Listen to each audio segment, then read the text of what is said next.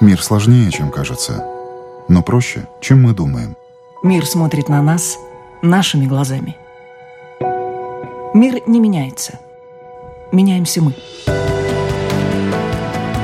Люди и страны. Специальная проекция Латвийского радио 4 «Портрет времени». Портрет времени, в рамках которого такой портрет рисуют специалисты самых разных стран. В эфире Латвийского радио 4 сфер. Это и политики, и эксперты, и мы говорим о кино, и о культуре, о международных событиях, об экономике. Вот сегодня этот портрет мы рисуем вместе с нашим гостем из Эстонии Андрей Макарычев, историк, политолог, профессор Тартусского университета у нашего микрофона. И основная задача вот так такого портрета на этот раз, вашей помощью, я надеюсь, нам удастся говорить о русском мире в мире. Русский мир в сочетании очень много такого позитивного, и в то же время в последнее время в свете международных событий иногда приобретает такое значение негативное. Ну, я бы сказал, что после 2014 года, после аннексии Крыма и начала войны на Донбассе, этот термин приобретает преимущественно негативные смыслы за что нужно сказать, конечно, спасибо э, правительству в э, России. Ну а в целом э, этот мир является очень сложным таким феноменом. Я бы даже сказал, что это не русский мир, а русские миры.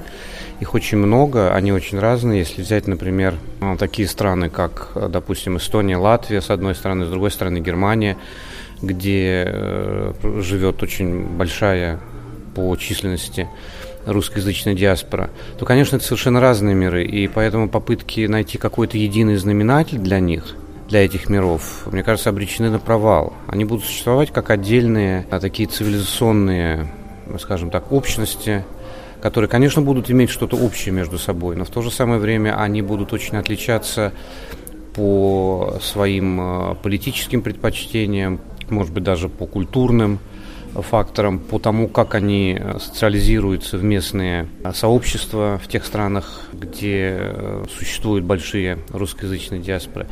Диаспора есть жители самых разных стран. Да. Есть латвийский в Ирландии, в Англии. Да. Но миром почему-то да. мы это не называем. Вот русский мир это... Ну, русский мир это, это претензия на глобальность, на такой шир, очень широкий охват, вне зависимости от того, идет речь, допустим, о Эстонии, Латвии или там Канаде или Аргентине. Есть, например, понятие финно-угорский мир, такая культурная, языковая, ну, скорее культурная, цивилизационная общность э, людей, которые разделяют э, финно-угорские, скажем так, корни. Так что я думаю, что русский мир в этом смысле далеко не уникален, скорее это достаточно стандартный феномен в нашем мире. Что из себя представляет отъезд людей сегодня из России? Кто уезжает, кто имеет возможность, как они живут? Присоединяются ли они там в тех странах, куда приезжают, тем, кто там давно уже живет русским? Ну, я бы начал с того, что вообще этот феномен э, миграции, особенно если мы говорим о балтийских странах, он, конечно, уходит своими корнями далеко в историю. Понятно, что э, следы российского присутствия во всех соседних странах можно искать с э, царских времен, с дореволюционных времен. Другой очень сильной волной, конечно, была волна а, миграции советского времени, когда многие люди не воспринимали переезд, допустим, на какое-то новое место работы, будь то Латвия или Эстония преимущественно, как миграция. Но с точки зрения сегодняшнего дня, если говорить уже категориях после 91 года, после восстановления независимости. В общем-то, можно сказать, что это был особый специфический вид миграции. Ну и, конечно, после 91 года уже э, это как бы совершенно новая ситуация, когда многие люди стали переезжать по экономическим соображениям, безусловно. Многие люди стали переезжать по соображениям карьеры, я могу сказать, что я э, несколько лет э, проработал в Нижегородском лингвистическом университете, и судя по названию этого университета, у нас выпускники очень хорошо владели языками, двумя-тремя. Но вот по моим неформальным подсчетам, до половины всех э, выпускников нашли себе место за пределами России. А когда вы, вот вы уехали из России? Ну, это был 2011 год. Ага. Относительно недавно, я бы сказал.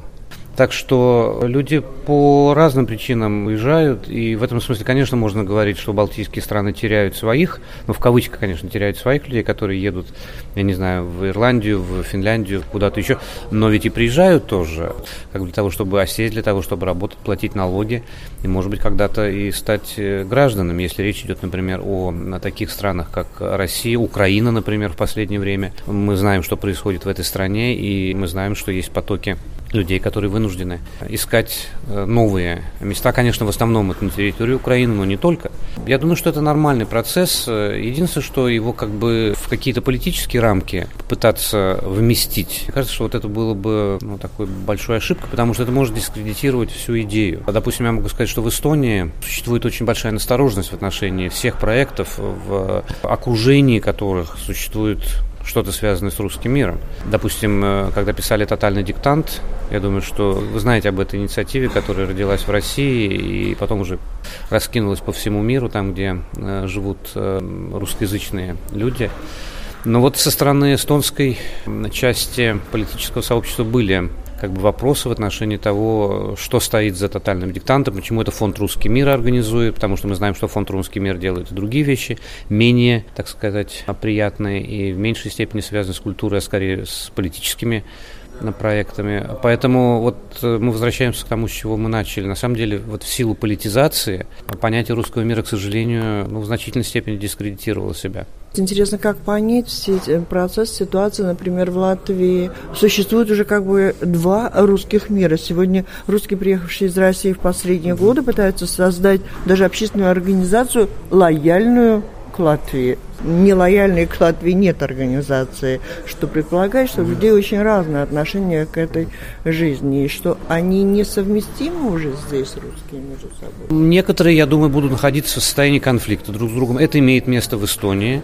Например, часть этих конфликтов выплескивается на странице прессы, когда, например, некоторые люди, как бы представляющие русскоязычную диаспору, начинают делать очень жесткие заявления в отношении других людей, тоже русскоязычных. Э, смысл этих э, заявлений состоит в том, что вы недостаточно активно поддерживаете как бы настоящий, правильный русский мир, который идет из Москвы, который связан там с Крымом, с Донбассом и так далее, Крым наш. Вы недостаточно активно сотрудничаете по этому направлению. То есть они начинают обмениваться уже вот такими колкостями, э, упреками, и причем я хочу обратить внимание на то, что это не какая-то закулисная информация, а это то, что можно при желании, при внимательном прочтении газет просто прочитать. И это показывает мне, например, потому что я не только интересуюсь русским миром, но я и исследования провожу. Я думаю, что эти конфликты будут продолжаться. Потому что, ну, даже посмотрите, если брать Эстонию, русский мир в Нарве и русский мир в Таллине, все-таки это два разных мира, потому что Нарва это, ну, практически там 95% русскоязычное сообщество. А там эстонский язык в очевидном меньшинстве что является, конечно, большим минусом с точки зрения вот, социализации и так далее. А в Таллине но это там 50 на 50, но там, по крайней мере, есть баланс некий, поэтому это, это, это разные культурные ситуации. Так что да, отвечая, продолжая, вернее, отвечать на ваш вопрос, э, это будут очень разные миры, которые по-разному будут реагировать на какие-то ситуации, которые э, возникают, которые по-разному будут строить свои стратегии интеграции в местные национальные сообщества. Я в меньшей степени осведомлен о Латвии, но то, что касается Эстонии, могу сказать, что э, эти очень разные есть стратегии в отношении, допустим, получения или не получения гражданства. И это тоже тема, которую нельзя как-то однозначно оценивать. Ах, вот посмотрите, в Эстонии у вас там э, несколько десятков тысяч людей э, фактически без гражданства, с серыми паспортами, с паспортами не гражданина. Нужно посмотреть, что за этим стоит. Стоит ли за этим какая-то особо жесткая политика эстонского государства? Или за этим стоит просто нежелание людей получать эстонское гражданство? Потому что наличие серого паспорта дает им возможность без визы путешествовать в Россию, без визы, то есть от Лиссабона до Владивостока в прямом смысле слова. Эти люди не идут в армию, то есть там есть преимущество у серых паспортов. Они сознательно выбирают, многие из них выбирают эту стратегию. Вот о роли э, государства, почему вот живут э, в странах, в Эстонии, в Латвии люди русские, те, кто воспринимает Россию как собственную страну больше, чем как Эстонию или Латвию? Ну вот вы знаете, меня э, больше интересует феномен людей, которые живут допустим, в Латвии и Эстонии не год и не два, которые пустили корни и которые при ответе на вопрос, кто наш президент, скорее всего, скажут Путин. Потому что, потому что они по-другому а у вас не есть мыслят. ответ на этот вопрос? Но мне кажется, это раздвоение сознания. Это, знаете, это все равно, что ну, у меня такая метафора возникла. Я не верю своему банку. Я считаю, что мой банк недостаточно хорошо обслуживает меня. Там грабительские ставки и так далее. Но я хочу принести деньги в этот банк. Ну, надо выбирать. Если вы считаете, что условия, которые вам э, предоставляются здесь, недостаточно, они дискриминируют вас, ну так не несите деньги в этот банк, найдите другой банк. Потому что как бы и критиковать банк за, там, за все возможно, и при этом э, принести свои деньги туда, вот для меня это раздвоение сознания. Поэтому мне феномен этих людей очень интересен. Нет, можно и там, и там, но при этом как бы всю свою энергию тратить на то, чтобы ну, фактически дискредитировать ту страну, в которой ты проживаешь, живешь или проживаешь, которую ты считаешь там, ну, может быть, не родиной, но, по крайней мере, это страна, с которой у тебя очень много связано. И при этом как бы постоянно, сознательно поливать ее грязь. Ведь это же потратить жизнь на то, чтобы, ну, не знаю, ведь можно сделать гораздо проще и просто найти ту страну, которая тебе будет ну, более комфортно, в большей степени будет соответствовать твоим представлениям о том, что такое правильно, что такое хорошо. Происходит ли с русским миром какие-то изменения? Вырастают ли дети в Эстонии русские, которые Конечно. сами делают другой выбор, чем их родители? Конечно. Э, но то, что есть иногда э, прессинг со стороны родителей, это совершенно точно. Это является предметом обсуждения. Но в то же самое время более молодое, ну, скажем так, поколение тех, кто уже не застал Советский Союз, кто не хочет назад Советский Союз, потому что он не знает, что это такое, они, конечно, делают другие выборы. Но, во-первых, это двуязычие. Причем двуязычие со школы, и, насколько я понимаю, сейчас уже для поколения, скажем так, после 91 -го года язык – это уже не проблема. Очень большая проблема – это Нарва. В том смысле, что даже двуязычные молодые люди, которые ну, как бы не имеют проблем с а, языковой адаптацией, они говорят, ну а с кем мы будем говорить на эстонском языке в Нарве? Ну хорошо, мы знаем язык со школы, да, но мы его теряем, потому что у нас русскоязычная среда. Поэтому либо эти люди уезжают, они уезжают в Таллин, в Тарту, а они уезжают вообще из страны. В этом смысле, наверное, Эстония и Латвия похожи друг на друга. Но очень мало остаются в Нарве, я имею в виду на самом деле э, хороших профессионалов, двуязычных, которые могли бы служить вот примером этой интеграции. Там не с кем говорить. Там были анекдотичные случаи э, о том, что большая часть таксистов Нарве не говорит по-эстонски. И они стали как бы отстаивать свои права, общаться на русском языке, потому что эстонским якобы не нужно. А то, что эстонский это государственный язык, давайте сделаем для Нарвы исключение. Это жизнь, как бы уже диктует. Но это да? жизнь, да, это... это жизнь диктует. Я думаю, что эстонское государство понимает это.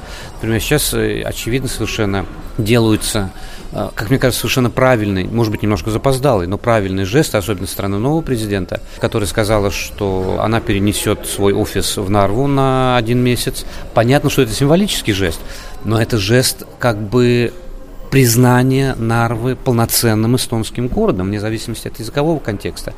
Дальше есть программа привлечения в Нарву эстоноязычных, эстоноговорящих э, граждан на работу – создание каких-то условий, потому что ну, само это не, не, не пойдет, значит, нужно, чтобы как можно больше эстонцев э, были заинтересованы в том, чтобы переехать на какое-то время в Нарву, получить там э, работу, получить опыт, наверное, тоже в двуязычной среде. И третье, что мне кажется сейчас очень важно, это то, что Нарва претендует на статус культурной столицы Европы 2024 года. Она борется с Тарту. Конечно, у Тарту очень много преимуществ в плане культуры, безусловно. С точки зрения развития инфраструктуры Тарту выигрывает совершенно точно. Но с точки зрения вот этих, как бы я сказал, э, культурных и политических мотивов, Нарва тоже есть шанс. И мы можем представить себе, если вдруг Нарва абсолютно русскоязычный город станет культурной столицей Европы через 6 лет, но это будет очень важным фактором, который изменит, может быть, какие-то представления о том, что такое русский мир. Этот проект Нарва 2024 содержит очень важный месседж. Месседж о том, что можно быть русским и европейцем одновременно. В этом суть проекта. Не обязательно делать выбор там или-или.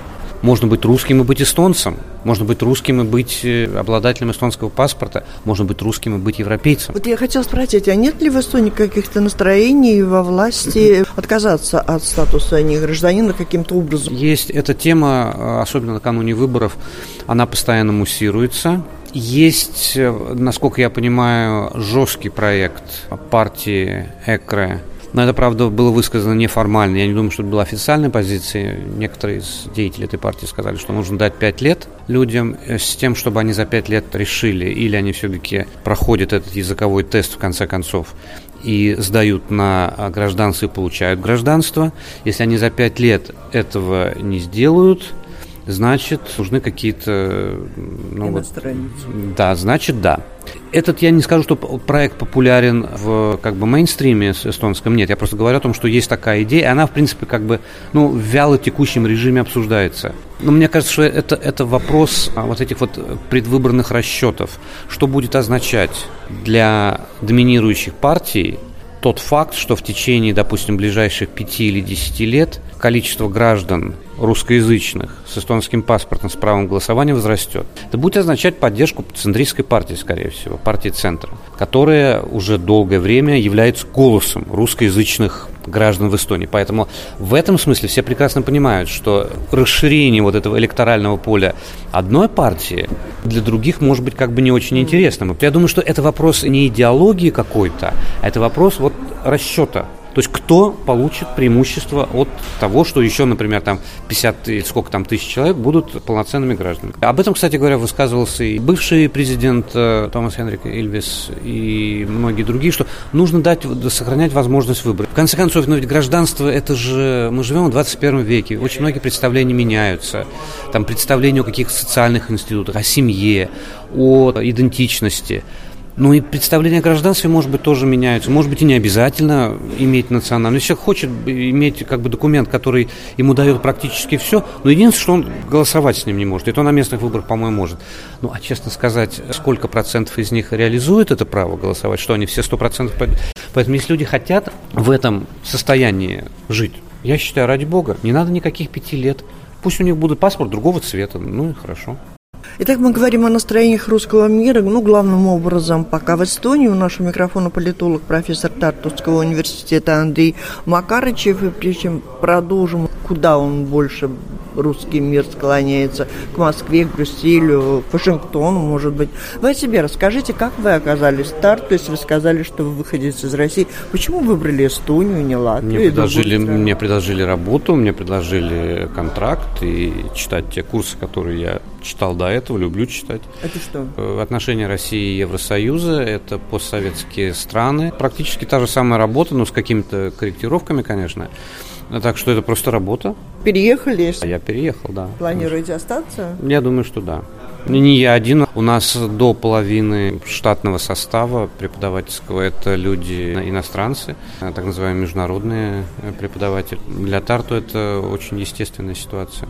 Вы сегодня в России желанный гость, читаете лекции тоже? Нет, нет, нет, конечно. Нет, ну, если вы хотите узнать мое мнение о том, что происходит в России, особенно в той сфере, которая касается меня, сферы высшего образования, науки, я не буду скрывать, я считаю, что эта сфера деградирует, я считаю, что отток кадров, особенно за последнее время, очень существенный. Я считаю, что российская наука изолирует себя от э, внешнего мира, особенно гуманитарной и социальной дисциплины. Я считаю, что существует на самом деле цензура, э, как бы мы ее ни называли, я это видел э, на себе, когда приезжая, ну это было еще три года назад, сразу после Крыма в Россию, я неоднократно встречал пожелания, Андрей, давай мы не будем затрагивать острые темы. Я просто не такой человек, я сразу начинаю задавать вопрос, почему мы не будем затрагивать острые темы, а какие темы мы будем затрагивать, и почему вы мне советуете, какие темы мне затрагивать или нет, ну и так далее. Просто я вижу, что общий климат там, он совершенно не способствует э, профессиональным дискуссиям. Напомню, что в программе «Портрет времени» сегодня принимает участие политолог, профессор Тартусского университета Андрей Макарычев. В принципе, заинтересованность у любой страны есть относительно тех, кто уехал из их страны. В Латвии много мы говорим о том, как сохранить этой диаспоре и Великобритании свой язык, связь какую-то с Латвией. Американцы за своих за границей тоже стеной стоят. Вот этот русский мир, который смотрит на свой русский мир за границей, он отличается от того, как помогают своим уехавшим за границу в других странах? Ну, конечно, отличается. Когда я делал, э, допустим, интервью в Нарве для своих исследовательских проектов, я очень часто задавал вопрос, особенно людям, которые себя однозначно ассоциируют ну, скорее ассоциируют с Россией, чем с Эстонией. То есть для них Таллин – это они, Эстония – это они, Я говорю, хорошо, но они понятно, а вот мы кто? А вот мы вот русские, там, ориентирующиеся на Россию, для которых Россия является важной как бы точкой ну, отсчета, скажем так. Я говорю, хорошо, замечательно. Я говорю, а скажите, пожалуйста, вот вы можете назвать какие-то значимые, допустим, образовательные или социальные акции, которые в вашем городе имели место при совершенно очевидной поддержке страны российского правительства. Вот что это? Какие-то, может быть, новые образовательные возможности, может быть, какие-то, ну, как вот, например, работают э, многие иностранные фонды, да? Вот что вы здесь видите? Какие следы присутствия? Нет, никаких. Я говорю, хорошо. Вы знаете людей из посольства, которые приезжали бы сюда? Нет, не знаем. Я говорю, хорошо, допустим, культурные какие-то вот проекты значимые есть, которые поддерживаются Россией?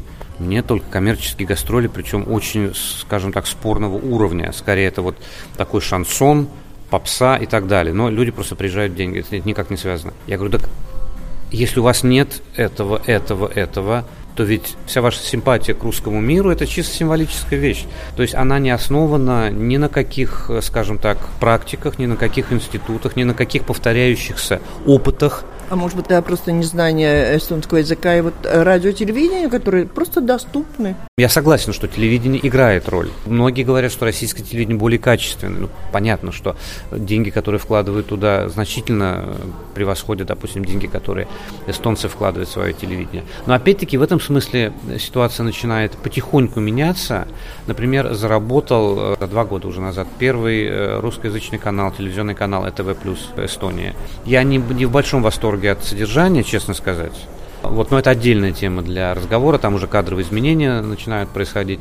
Но, по крайней мере, что-то, по крайней мере, некая эстонская альтернатива кремлевскому вещанию.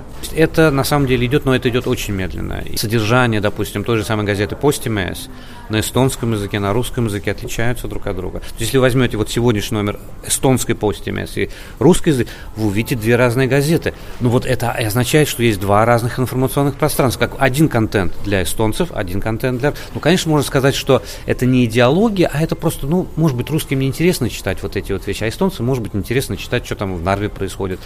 Но если так это и будет, то это будет вот стена между ними. Я считаю, что это не совсем правильно. Это как каким-то образом все-таки содержание газеты, которая имеет одно название, я думаю, что должно быть идентично. Русский мир в Эстонии, например, это люди, которые особенности этого мира и создают. Для одних важно что-то там в будущем, что-то еще, и они послушают это и другое, посмотрят, у них другие интересы, а у других это связь с Родиной, да. с Россией, она была, есть и будет. В их сознании ничего не изменилось, несмотря на то, что появились границы. И русский мир очень разный, и на него пытаются влиять из России, поддерживать, помогать или вот он сам как будет развиваться, так и будет? В Эстонии, я честно могу сказать, я не вижу сознательной какой-то э, линии со стороны России. Если не, не брать какие-то эпизодические, да. какие-то, может быть, спон... да, есть русский мир, да, есть институт Пушкина, который работает там. Институт Пушкина в основном занимается языковыми программами, э, просто курсы там русского языка и, я не знаю, что-то, может быть, связано с культурными какими-то, но они, я не могу сказать, что они очень видны в этом, скажем так, э, культурном, гуманитарном ландшафте города города. Но вот есть, да, акции «Тотальный диктант», ну вот буквально по пальцам можно угу. пересчитать того, То что... Они сами, да. сам Вы знаете, вот мне кажется, что в этом смысле наши две страны, они как бы выведены Москвой за вот эти символические границы э, не только русского мира, а даже постсоветского пространства и даже ближнего зарубежья. Знаете, может быть, мне неожиданно прозвучит, но я понял это, когда я вдруг совершенно неожиданно стал смотреть э, ежегодные президентские обращения, я имею в виду путинские mm-hmm. обращения, э, по поводу 9 мая.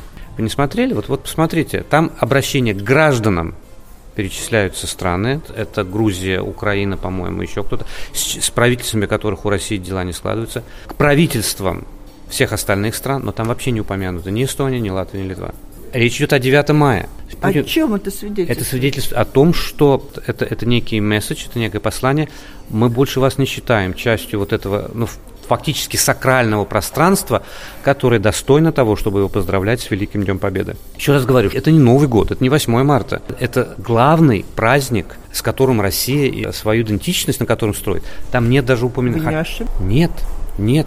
Посмотрите, ну это 8 мая обычно накануне обращение президента России по поводу дня... И уже не первый год? Уже не первый год. Но на самом деле это неправильно, потому что, ну это, в конце концов, это, это день ветеранов. Что, здесь нет памяти о войне, что ли? Для меня это, знаете, это, это символическое вычеркивание.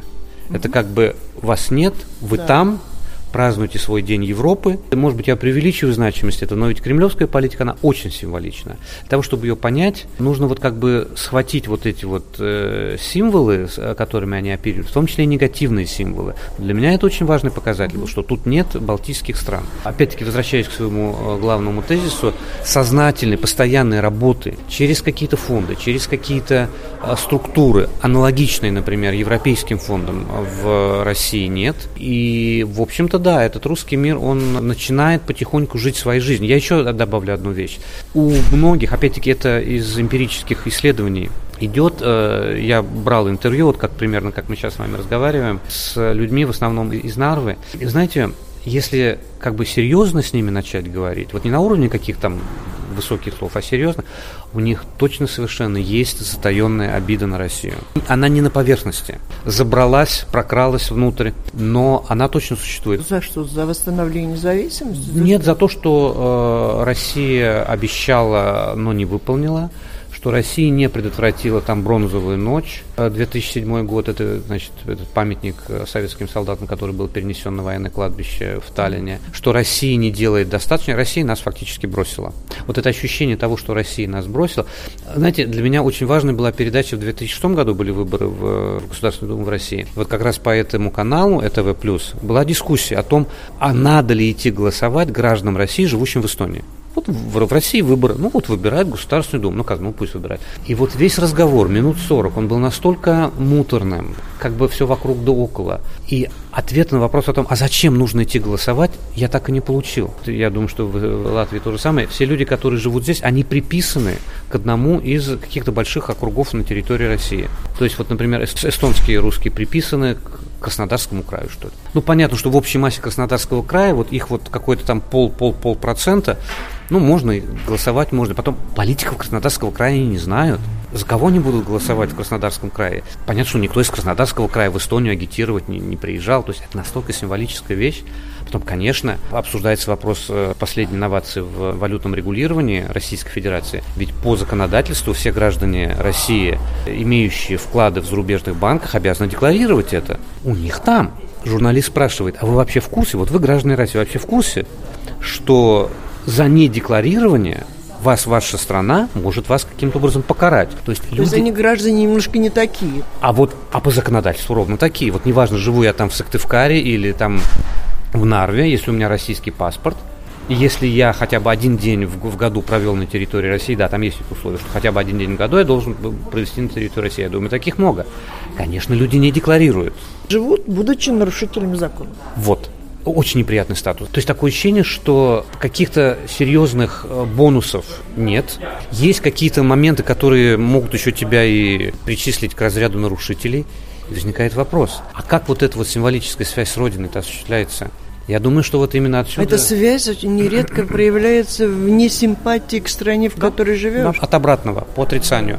Это правда. Но, знаете, я вот о чем подумал. Большая часть претензий. Я был в Нарве и на встрече, допустим, с премьер-министром. Пришли, ну, в основном пожилые люди. Там были депутаты Европарламента на этой встрече. То есть мне интересно смотреть ну, с точки зрения такой антропологии. То есть как это происходит. И вот большая часть претензий к своему государству касается очень простых вопросов. Пенсии недостаточно высокие, зарплаты недостаточно высокие, рабочих мест нет. Вот я уверен, если провести мысленный эксперимент, взять мысленно, перенести Нарву в любую точку Российской Федерации. Вот я уверен, что через 2-3 года будет то же самое. И они будут говорить те же самые слова, что эта крыша течет, что вот... То есть мы приходим к выводу, что этот русский мир много ничем не отличается. Это просто люди, это просто которые люди. нуждаются в заботе государства да. определенной. Да. А у них Получается, у некоторых по два государства, как по два государства. Я абсолютно не выступаю адвокатом э, эстонского государства. Более того, я вижу очень много потерянного времени, потому что нельзя было с той же самой Нарвой тянуть вот до нынешнего времени. Прошло там 20 с лишним лет. Наверное, тот факт, что в Нарве даже автостанции как таковой нет, э, хотя это точка пересечения очень многих путей, что железнодорожный вокзал более или менее построили. Вот буквально год назад до этого это была просто такая развалюха, что ну просто на самом деле было... Я считаю, что это очень большие минусы. Это нужно признать просто. Но в то же самое время я вижу какие-то подвижки эти подвижки быстрыми быть не могут, потому что есть обиды и с той, и с другой стороны. Это на самом деле как бы Эстония представляет собой ну, разделенную нацию. И с той, и с другой стороны есть претензии друг к другу. Со стороны эстонцев есть претензии к тому, что вы натворили в 2007 году во время бронзовой ночи. И почему у вас только один Путин на уме. С другой стороны, претензии к тому, что вы нас бросили, вы нас оставили, вы нас сразу занесли в категорию нелояльных граждан, хотя многие из них на самом деле выступали за независимость Эстонии. Нет, я бы понял, вернее, тех, кто э, принципиально был против независимости Эстонии. Тогда как бы они проиграли в меньшинстве, ну вот получайте. Но те люди, которые были за независимость Эстонии, 90-91 год, когда они поняли, что они оказались вот в такой достаточно сложной ситуации, вот у них обиды, я думаю, очень серьезно. Они говорят, мы же никак, мы лояльны были эстонскому государству с самого начала. Сколько таких людей? Я не знаю, но я знаю, что это достаточно большая группа населения. Нельзя быть адвокатом какой-то одной точки зрения. Здесь Мы просто говорим о том, какой. Мозаика. Мы рисуем портрет. И это портрет, если я вас правильно понимаю, он такой очень живой, все время меняется Абсолютно. и перетекает Абсолютно. из одного в другое, но все-таки тенденции точно. там определенные есть. Э, молодежь. Ну как молодежь, понимаете, она должна получить образование, хорошее образование, потому что о школьном образовании мы говорим, да, это как бы можно там и в Нарве получить на эстонском языке, да, можно двуязычным. Дальше нужно, э, нужно высшее образование, если люди как бы мыслят, э, или какое-то профессиональное, да. Значит, скорее всего, это эстонский язык плюс английский. Например, на старту большая часть программ на английском языке. Наверное, можно, я бы сказал, что можно иметь плохой эстонский. Я знаю, что есть на самом деле русскоязычные, которые говорят на английском лучше, чем на эстонском. И опять же, это не идеология. Это жизнь. Это жизнь, потому что они говорят, ну хорошо, мы можем там вложить там три года, получить там, я не знаю, э, соответствующий сертификат и так далее но мы хотим быть гражданами Европы. Мы, нам нужен английский, ну или французский, либо немецкий. Ну, Мне кажется, вот интересным эта дискуссия о том, а какой язык важнее с точки зрения профессиональной карьеры. Ну, я понимаю тех, кто, например, скажет, что для меня важнее английский, чем эстонский, либо чем латышский. Я понимаю этих людей. Родители, например. Они скажут, что да, конечно, э, английский важнее. Даже русский важнее, потому что это огромная страна. Это, русский это еще, помимо этой Белоруссия, это Украина, это значительная часть Казахстана. То есть с русским языком это фактически все постсоветское пространство. Угу. Я, есть... я имею в виду с точки зрения да. работы, не с точки зрения идеологии. Мне кажется, что в последнее вот время все-таки идеологические моменты ушли куда-то на задний план, а на, на переднем плане оказались практически прагматические. И то есть русский мир становится менее идеологизирован, да. он он приспосабливается. И тот же самый проект Нарва, культурной столицы Европы, Нарва 2024, опять-таки, вне зависимости от того, получит Нарва или нет, сам, сама подготовка уже важна. Это же тоже приспособление. Это вот приспособление к каким-то европейским а возможностям. Эта идея была правительства Эстонии да, или самого да, города? Да. Вот это очень хороший вопрос, очень правильный. Это была идея правительства э, Эстонии, и сами норвитяне говорят, что ну, это не наша идея, это же как бы Таллин нам и фактически предложил, ну вот опять здесь я вижу некое отсутствие инициативы, некую пассивность. Ну, Таллин предложил, ну вот и давайте нас. Вот сделайте нас культурной столицей Европы. Может быть, сегодня это единственный путь, и хорошо, что я проснулись думаю, что, такие да, инициативы. я думаю, что хорошо, что проснулись такие инициативы совершенно точно, но делать все только под эгидой Таллина нельзя, нужна местная инициатива. На самом деле она есть. Она потихоньку, так сказать, набирает обороты, но это очень медленный процесс. И еще одна, еще одну вещь добавлю. Русскоязычное сообщество очень консервативное. Они адаптируются, но они адаптируются сложно. Они как бы с очень большим трудом в себе перемалывают какие-то вот комплексы. Они не хотят, чтобы их считали оккупантами, но в то же самое время они понимают, что они никогда не интегрируются в эстоноязычную среду так, чтобы не было никаких различий. Это огромное количество вот всяких мелких таких деталей, которые просто нужно дать времени время, я считаю нужно спокойно, без вот этой идеологии, я несколько раз возвращаюсь к этому, спокойно адаптироваться вот к тем возможностям, которые Европа дает. Потому что помимо э, всего того плохого, что мы знаем о Европе, начиная там с финансового кризиса и заканчивая э, беженцами, но там есть и какие-то возможности образовательные для молодых людей, культурные для городов. Ну, значит, ими, ими нужно воспользоваться и сделать русский мир, ну, таким более гибридным, то есть русский и европейский одновременно, вот без этих или-или.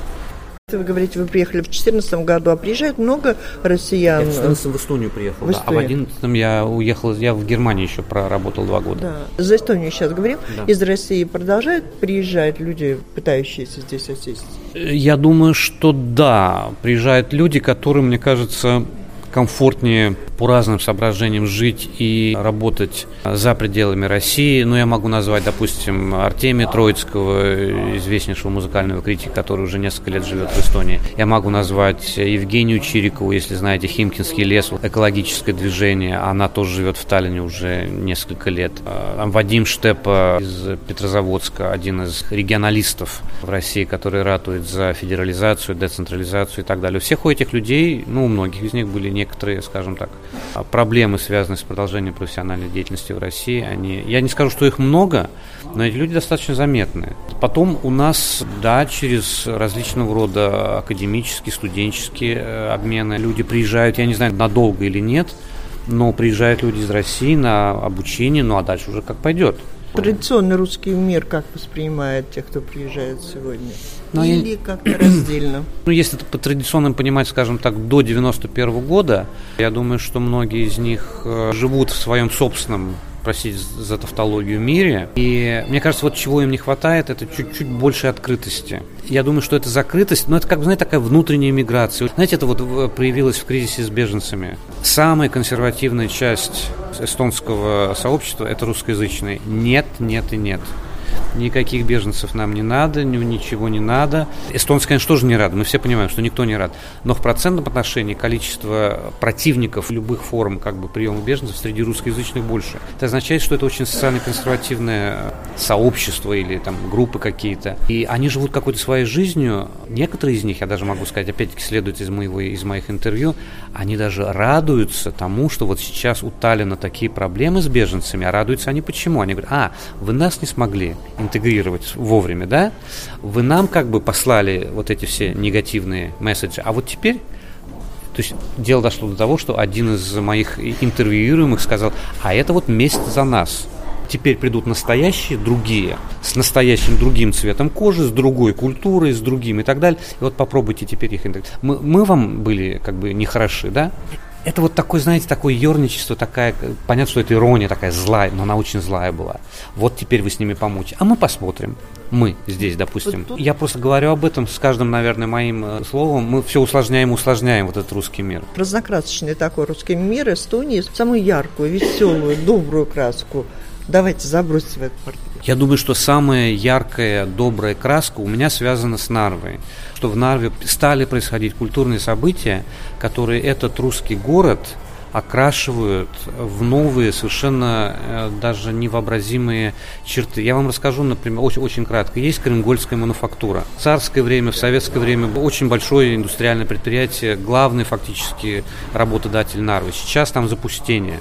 Просто стоят корпуса, когда туда входишь, это путешествие во времени. Вот фильмы какие-нибудь снимать там, а Тарковский, очень хорошо, да? Что происходит?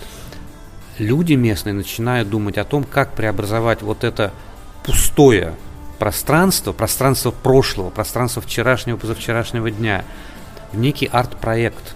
Как это в Европе делают, да, заброшенные площади, заброшенные пространства, которые можно переобозначить, придать им какое-то новое качество, что-то придумать креативное – вот у меня это очень позитивное впечатление вызывает. Я чувствую, что здесь есть какие-то росточки. Период такого отторжения, осторожного взгляда друг на друга русского и эстонского мира уходит, и сегодня есть Стирается. позитивные заботы. Стирается. Я, например, был на дне Европы в Нарве, просто съездил, посмотрел. Ну, понятно, что это как альтернатива 9 мая. Понятно, что это вот есть такая европеизация Нарвы. Но приехал министр внутренних дел – приехала э, посол э, Финляндии, был вице-мэр. То есть был какой-то праздник, была там музыка, были дискуссии о Нарво, будущей культурной столице Европы со знаком вопроса. Как бы это сказать, какие-то маленькие точки, очень маленькие точки роста, какой-то активности. Еще раз хочу сказать, русскоязычные люди очень консервативны. Там вот на раз ничего не получится. Это годы, это вот маленькие шажки. Если эстонцы могут болеть за русских спортсменов на соревнованиях, если Эстония скажет «Окей, Нарве, как культурной столице Европы», это и будет вот таким слиянием, мне кажется, разных, э, ну, разных мировоззрений, мировосприятий. То есть в конечном итоге я все равно уверен, что другого пути нет, и в конечном итоге Европа ведь она вот именно об этом. Она как бы создает эти пространства, по крайней мере помогает, мне кажется. Ну, то, что не мешает, точно. Я думаю, что много интересного впереди будет, и могу пожелать нашим слушателям время от времени, ну, как бы интересоваться тем, что происходит в Эстонии в этой среде, потому что, мне кажется, это очень интересная тема, и сравнивать с тем, как это э, в Латвии происходит.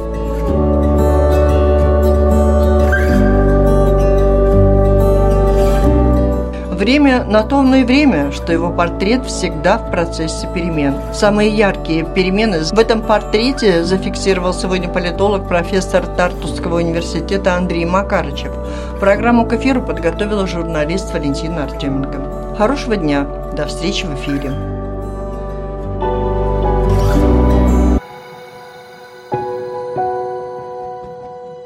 Люди и страны. Специальная проекция Латвийского радио 4 «Портрет времени».